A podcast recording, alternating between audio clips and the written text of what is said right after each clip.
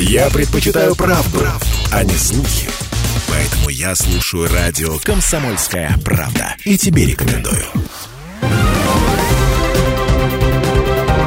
Парламентский вестник Ставрополья. Здравствуйте! Эфир радиостанции «Комсомольская правда» продолжает парламентский вестник Ставрополья. В студии Анна Ивершин.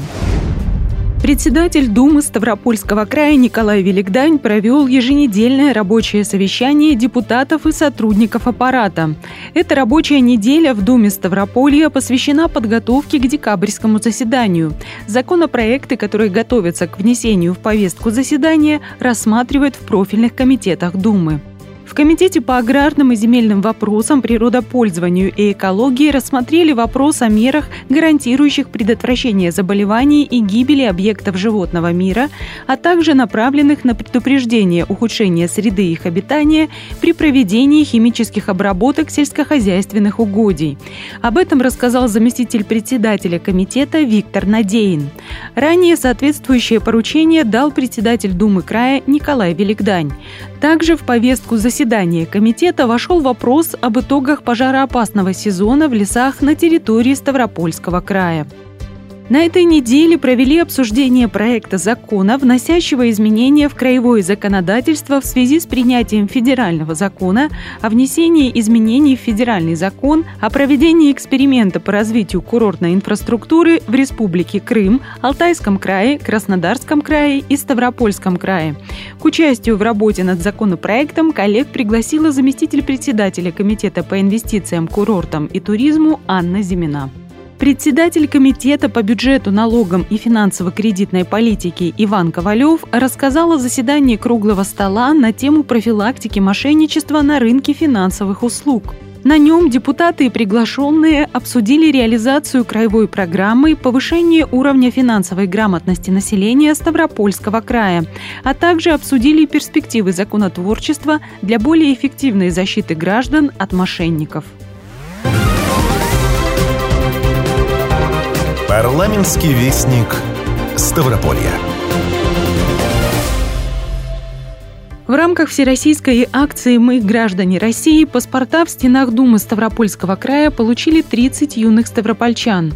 Торжественная церемония вручения приурочена к празднованию Дня Конституции Российской Федерации. Первый взрослый документ юным гражданам вручил председатель Думы Ставрополья Николай Великдань. Сегодня впервые вручал новоиспеченным значит, нашим гражданам России паспорта. Они все выходили, ну, вот, наверное, с такими удивленными такими вот радостными глазами, что они получают такой документ, это паспорт, который дает им путевку в жизнь. Здесь сегодня были собраны ребята всех конфессий, да, всех вероисповеданий, и все они очень хорошие. Они сейчас чистые, они сейчас, вот знаете, вот такие наивные, с них можно сейчас слепить все, что хочешь. Но они уже настроены. У них есть уже как бы свое будущее. Они разговор уже ведут по-взрослому. Я думаю, что они сегодня придут, конечно, порадуют своих родителей, самое главное. И останутся теми людьми, которые будут строить наше будущее. С удовольствием их поздравил, пожелал самое главное – здоровья, добрый пути. Спикер Краевой Думы в День Конституции также поздравил всех ставропольцев. Хочу поздравить всех жителей Ставропольского края с этим замечательным праздником, Днем Конституции. Это закон основной нашей жизни, нашей страны, каждого жителя нашей России, в том числе Ставропольского края. Пожелать всем самое главное здоровья, крепкости духа и самое главное это любви. Также паспорта ребятам вручили первый вице-спикер Дмитрий Судовцов и заместитель председателя Комитета по образованию, культуре, науке, молодежной политике, СМИ и физической культуре Егор Басович. На протяжении многих лет Дума Ставропольского края является партнером в организации и проведении патриотической акции «Мы граждане России». На Ставрополье она проводится с 2003 года. Ее организатором выступает краевая общественная организация «Российский союз молодежи». Парламентский вестник Ставрополья. Краевые законодатели предлагают вернуть первичный воинский учет на уровень поселений. Такое решение приняли на заседании Комитета Думы Ставропольского края по казачеству, безопасности, межпарламентским связям и общественным объединениям, которое прошло под председательством Юрия Гонтаря.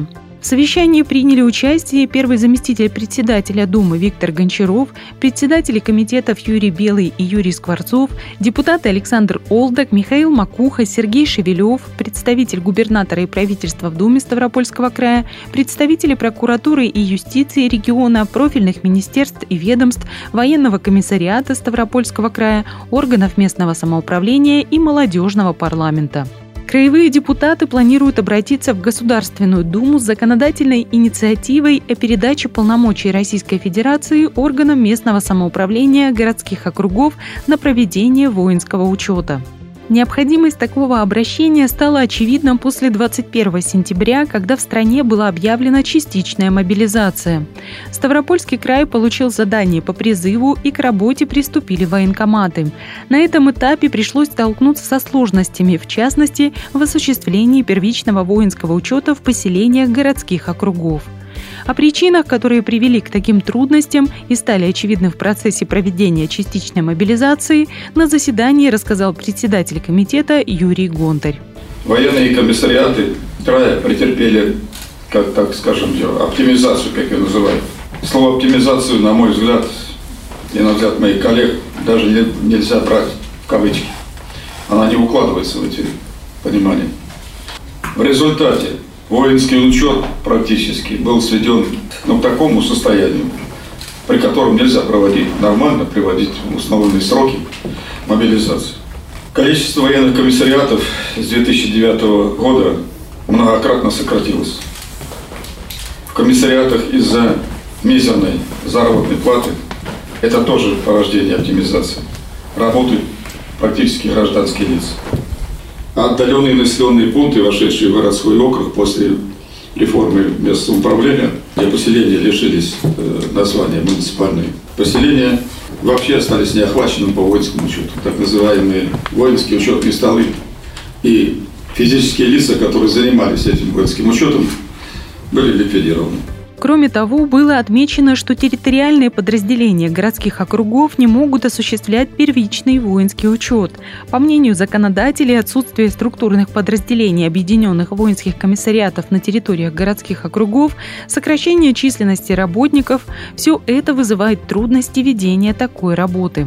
Это подтвердили и слова приглашенного на заседание военного комиссара Ставропольского края Владимира Тельнова. Прошедшие мероприятия частичной мобилизации показали, что без первичного воинского учета крайне тяжело выполнить мероприятие.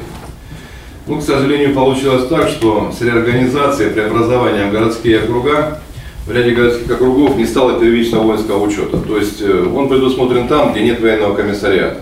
А получилось так, городской округ, там есть военный комиссариат. Все, значит, там воинский учет не получен. Всего мы потеряли, сокращено было 98 освобожденных военно-учетных работников и 23 работника, которые выполняли обязанности первичного воинского учета.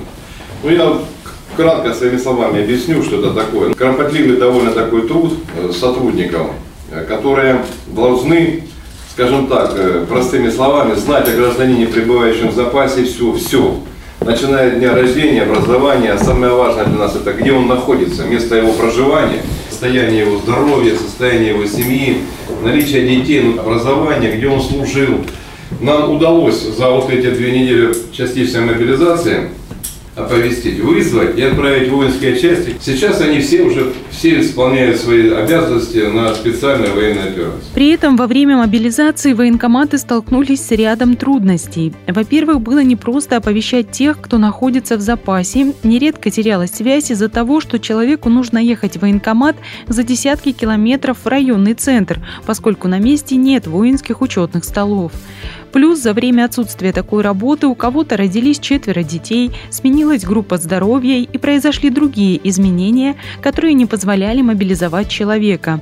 И на выяснение всех обстоятельств приходилось тратить время. Вот военно-учетный сотрудник, который раньше был, в чем была, вот скажем, уникальность? Он знал гражданина, пребывающего в запасе, в лицо. Потому что ну, человек в селе стоит на учете, да, этот сотрудник работает там не один год уже. Они все друг друга знают. И они знали, где он находится, куда он убыл, куда он прибыл, там, состояние семьи, состояние его здоровья. Это отслеживалось каждый год. Мы каждый год проводили контрольное оповещение. А теперь, когда этих сотрудников не стало, некому, во-первых, отслеживать это население мужское. Периодически нужно вызывать, уточнять состояние здоровья, отслеживать, где он работает, выписывать повестки. Вот нам дается на оповещение с момента получения сигнала примерно 8 часов. То есть за 8 часов мы должны развернуть базу мобилизации, выписать повестки, кому не выписано. Доставить эти повестки из районного военкомата в населенный пункт, а через сутки первые граждане, так называемые оргядро, должны уже быть доставлены в воинские части. Вы представляете, какой временной промежуток? Раньше при наличии воинских учетных столов, пока из района ехал посыльный, на местах уже начинали оповещение. Необходимо возвращаться к первичному воинскому учету, уверены парламентарии. С ними согласны сотрудники военкоматов. Сложности с призывом вырастали с уровня округов и становились общекраевыми. В округах проанализировали численный состав воинов запаса и места их проживания. И оказалось, что большинство из них живут именно там, где когда-то вели первичный воинский учет, а теперь он упразднен. На этом акцентировал внимание военный комиссар Благодарницкого района Михаил Дементьев. Это те люди, которые проживают именно в тех поселениях, в отношении которых воинский, первичный воинский учет ну, как бы утерян, проживают также на сельских территориях. Исходя из практических, из выполнения практических мероприятий, которые прошли, иногда при комплектовании команд приходилось вызывать до 6 человек, чтобы отправить ту команду, которая нужна. Все это из-за того, что, как военный комиссар сказал, что неактуальные учетные данные, которые люди не представляют. Это не первый случай, когда ставропольские парламентарии обратили внимание на такую проблему. Еще в 2019 году было подготовлено постановление Думы Ставропольского края об обращении к председателю Государственной Думы Вячеславу Володину и министру обороны Сергею Шойгу о совершенствовании законодательства Российской Федерации, регулирующем вопросы совершенствования первичного воинского учета. За этим последовала реакция, но в законодательстве она так и не была отражена страна. Также в октябре текущего года Краевая Дума приняла обращение к председателю Совета Федерации Валентине Матвиенко о совершенствовании подготовки граждан к воинской службе и защите Отечества. В обращении были освещены актуальные проблемы первичного воинского учета, а также приведена в пример подготовка, которая велась в советское время с помощью ДОСААФ. Эта организация в результате реформирования оказалась причислена к числу некоммерческих организаций, что не позволило ей работать в тех тех же масштабах, что и раньше. Последние события обнажили и проблему первичного воинского учета. Частичная мобилизация показала, что учет должен вестись в каждом поселении. Раньше специалисты могли качественнее собрать и проанализировать сведения о призывниках и тех, кто подлежит мобилизации. Сегодня с подобными проблемами сталкиваются и другие субъекты страны, и этот вопрос необходимо урегулировать на федеральном уровне.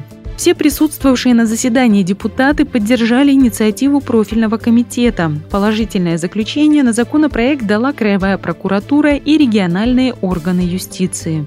Правовая сторона вопроса также была рассмотрена и профильным управлением Думы Ставропольского края.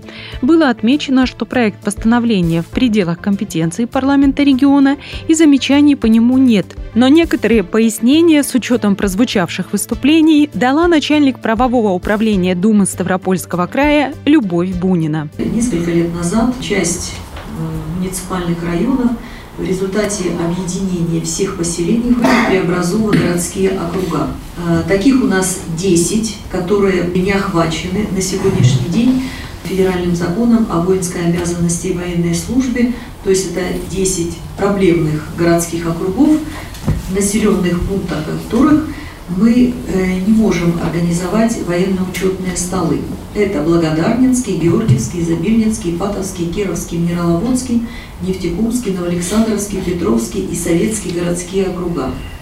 Когда в 131 федеральный закон об общих принципах организации местного самоуправления в Российской Федерации были внесены изменения, которыми были предусмотрены возможность образования муниципальных округов Этим же законом были установлены критерии, по которым могут быть э, образованы эти округа.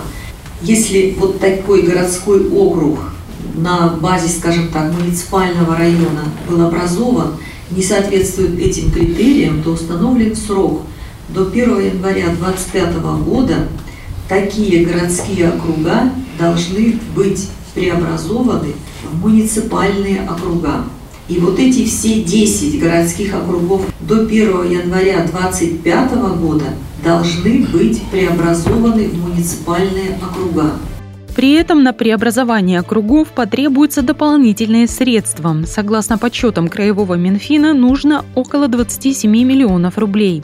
Начать преобразование в нашем регионе предполагается с 1 января 2024 года, поскольку бюджет на следующий год уже сформирован. Краевые законодатели для решения проблемы предлагают внести в федеральное законодательство изменения, предусматривающие возможность передачи полномочий Российской Федерации на осуществление воинского учета в отдельных населенных пунктах не только муниципальных, но и городских округов. В ближайшее время краевые депутаты планируют обратиться с этой законодательной инициативой к депутатам Государственной Думы и сенаторам Российской Федерации от Ставропольского края. Законопроект будет внесен на рассмотрение на декабрьском заседании Думы. Парламентский вестник Ставрополья. Председатель Думы Ставропольского края Николай Великдань принял участие в пленарном заседании Ставропольского форума Всемирного Русского Народного Собора. Тема юбилейного форума звучит как «Священная война. Преображение России». На Ставрополье для участия в дискуссии по актуальным вопросам съехались около 200 экспертов со всей страны. Среди них государственные, общественные и религиозные деятели. Организаторами Ставропольского форума Всемирного Русского Народного Собора выступает Международная общественная организация ВРНС, Ставропольская метрополия, правительство Ставропольского края и Северокавказский федеральный университет.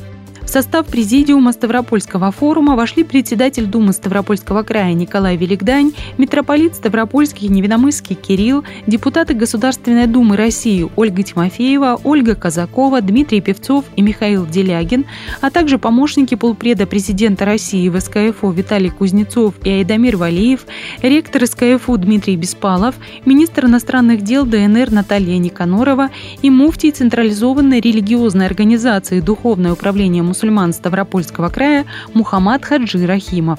Приветствуя участников, председатель Думы края Николай Великдань отметил, что Ставропольский форум Всемирного Русского Народного Собора объединяет всех, кому не безразлично будущее России и ее духовное благополучие. Спикер подчеркнул, что сегодня мир разделился на русскую цивилизацию и Запад, развязал против России идеологическую борьбу, стараясь сохранить привычный им миропорядок.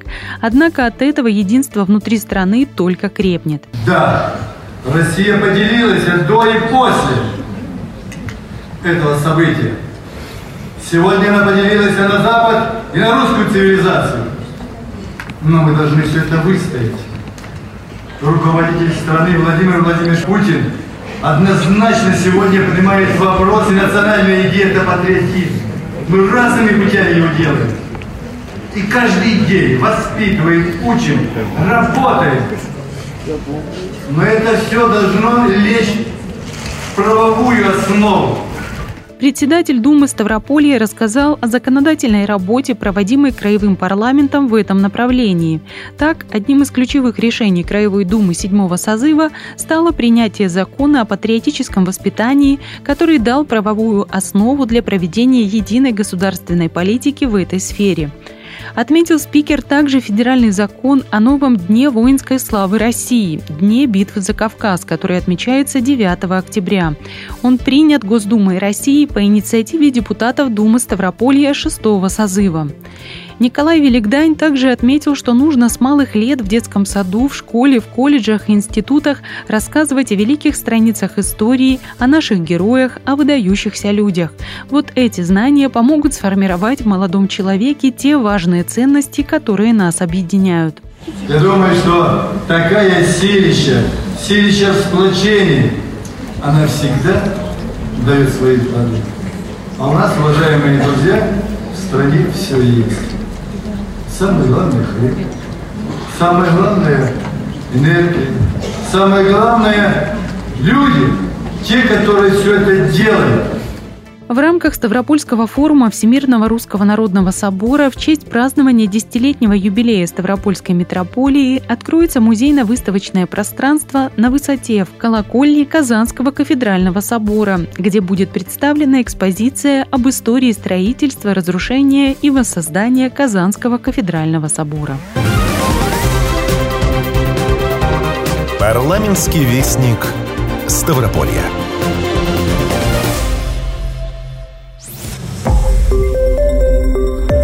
Радио «Комсомольская правда». Более сотни городов вещания и многомиллионная аудитория. Ставрополь 105 и 7 FM. Эм. Регион Кавказских минеральных вод. 88 и 8 FM. Эм. Слушаем всей страной.